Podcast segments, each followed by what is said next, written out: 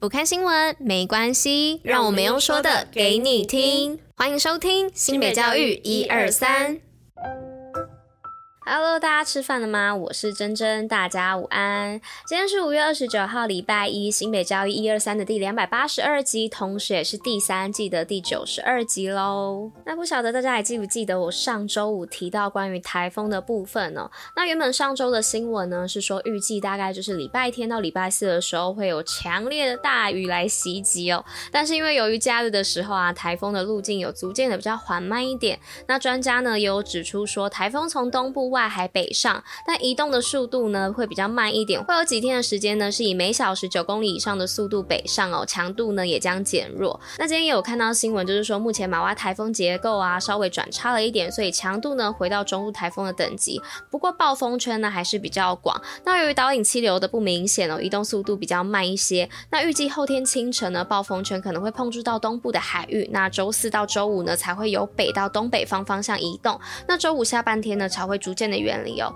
那这也代表呢，台风外围的环流影响的时间会拖得比较久。那也是会建议说，大家这几天最好雨具都还是带在身上啦。那最好还是多带一件薄外套，毕竟台风嘛，风都会比较大一些。好的，那以上就是跟大家报告一个最新的台风的一个状况哦。那接下来就让我们进入今天的运动跟新闻吧，Go Go！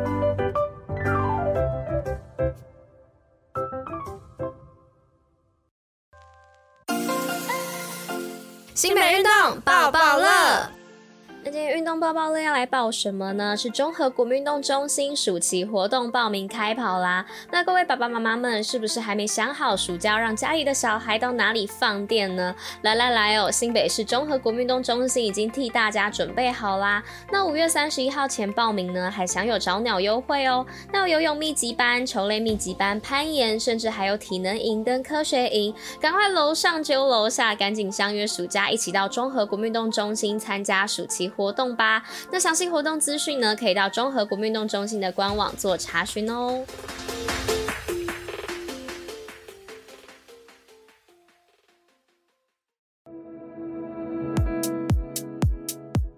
好，那来到今天新闻的部分哦。今天第一则新闻呢，是要来跟大家分享新北人才永续奖学金超过百万。那新北市呢，日前举办一百一十一学年度适性生涯记忆领航表扬活动，那新北市长颁发新北技职界的市长奖。那总共呢有五百九十二名师生获奖哦。那市长呢，同时也在现场宣布新北顶尖人才永续奖学金计划，凡国中记忆竞赛前三名的学生呢，在地就读新北市的学校，每人呢可以获得一万元哦。那预计发放超过百万的奖学金。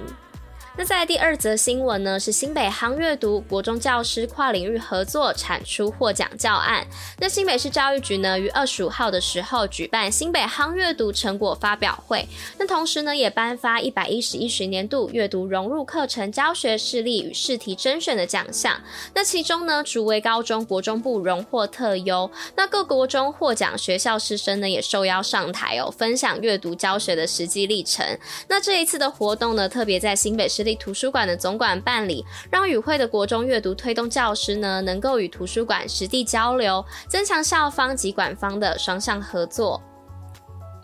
那再来第三则新闻呢，是新北 STEAM 大联盟培育种子教师，致力多元跨领域学习。那新北市教育局呢，于日前举办第四届新北市一百一十一学年度 STEAM 跨域整合型人才培育梦想推手种子教师受证暨精进回流活动。那教育局长张明文指出呢，新北市自二零一九年起成立全台唯一 STEAM 大联盟总部及 STEAM 跨域辅导团，并设计种子教师的培训计划，致力提供多元的跨领域学习经验。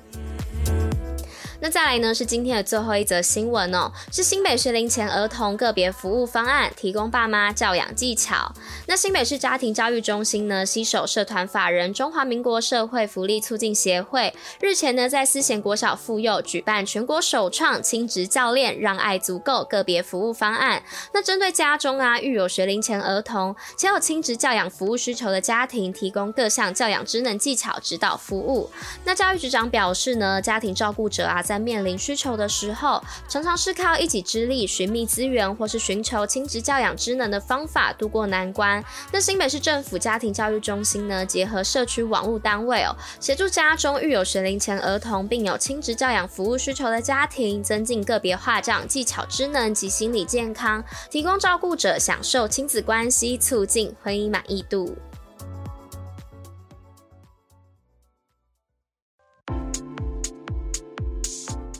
教育小教室，知识补铁站。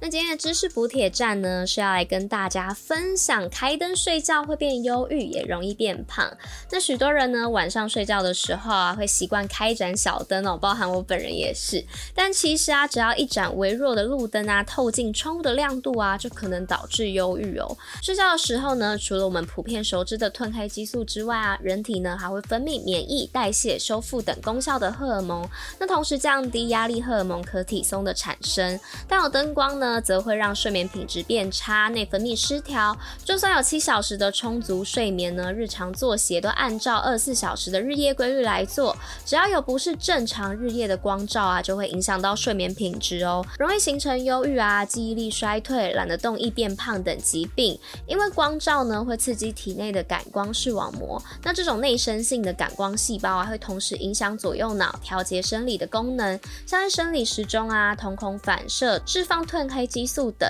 但更重要的是呢，这种细胞跟其他生理调控细胞不同哦，同时呢也会影响脑内的负面情绪、记忆、学习的区域。建议大家哦，睡觉的时候啊还是要关灯。那在睡前的一到两个小时呢，最好就开始慢慢的调整光亮，身体才能进入休息的状态哦，比较容易有深层的睡眠，充分的修复。那隔天起床后呢，再去外面晒一下刚出来的太阳，可以有效的调节生理时钟的功效哦。那以上呢就是今天的知识补铁站。那新北教育一二三的第两百八十二集就到这边啦，我们明天见喽，大家拜拜。